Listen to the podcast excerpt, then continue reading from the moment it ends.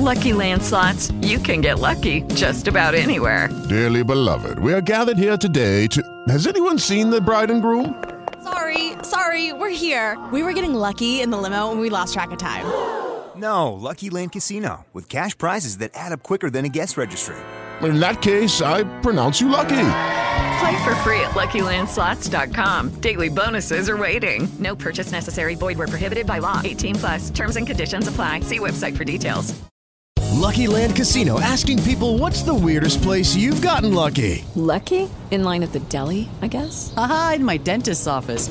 More than once, actually. Do I have to say? Yes, you do. In the car before my kids' PTA meeting. Really? Yes. Excuse me, what's the weirdest place you've gotten lucky? I never win and tell. Well, there you have it. You can get lucky anywhere playing at LuckyLandSlots.com. Play for free right now. Are you feeling lucky? No purchase necessary. Void where prohibited by law. 18 plus. Terms and conditions apply. See website for details.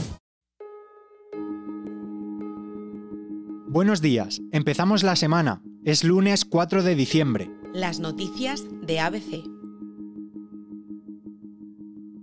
Este domingo el Partido Popular volvió a salir a las calles para protestar en contra de la amnistía.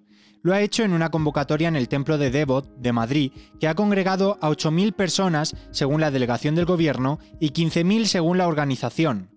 En el acto, el líder popular, Alberto Núñez Feijóo, ha reiterado en que seguirá mostrando firme oposición y que no será la última vez que su partido convoque a los españoles.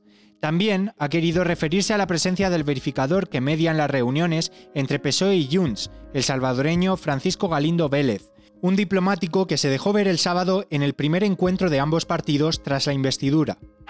Que Sánchez ponga a un ciudadano del Salvador a decidir el futuro de España es una humillación. Es un experto en guerrillas latinoamericanas la que nos tiene que decir cómo España trata a una de sus comunidades autónomas.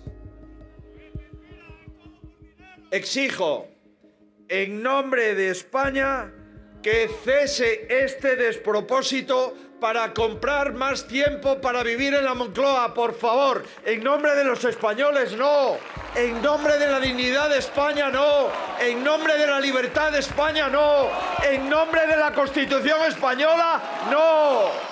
En la misma semana en la que se celebra el aniversario de la Carta Magna de 1978, la presidenta madrileña Isabel Díaz Ayuso, también presente en el acto, defendió la juventud de la misma.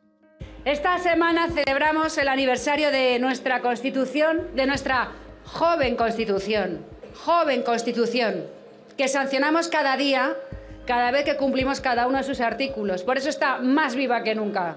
No hay que hacer constituciones paralelas, no hay que reinterpretarla, fue muy clara.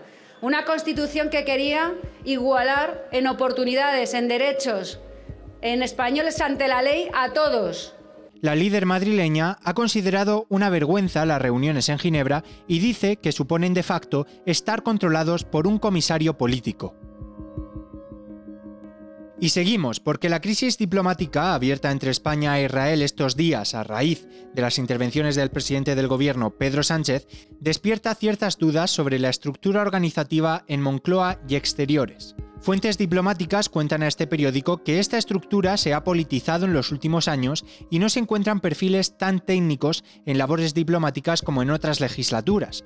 Además, también argumentan que hay falta de comunicación entre Moncloa y el Ministerio de Exteriores que dirige José Manuel Álvarez, y que cuenta con perfiles más especializados en materia de política exterior. Los miembros de la carrera diplomática se elevan como los garantes de estas políticas que dicen son de Estado y no de partido. Estos cuestionamientos surgen a raíz del giro dado por Pedro Sánchez sobre el reconocimiento del Estado de Palestina, la posición sobre el Sáhara y los avances de la amnistía en paralelo al interés de la Unión Europea y aumenta el número de ciberataques críticos a España por parte de otros estados. Nuestro país cerrará el año con una media de tres ataques críticos al mes, una cifra que ha crecido un 60% con respecto a 2022. Estos datos los proporciona a ABC Javier Candau, jefe del Departamento de Ciberseguridad del Centro Criptológico Nacional, adscrito al CNI.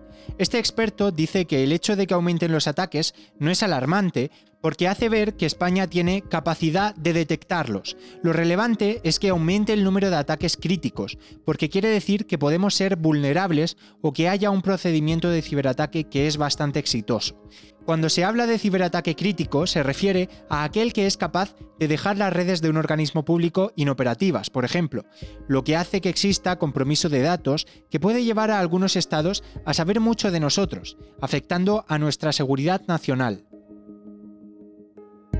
y la Asociación de Medios de Información ha presentado una demanda contra Meta, la compañía que agrupa Facebook y WhatsApp. Lo hace porque considera que esta incumple la normativa europea de protección de datos.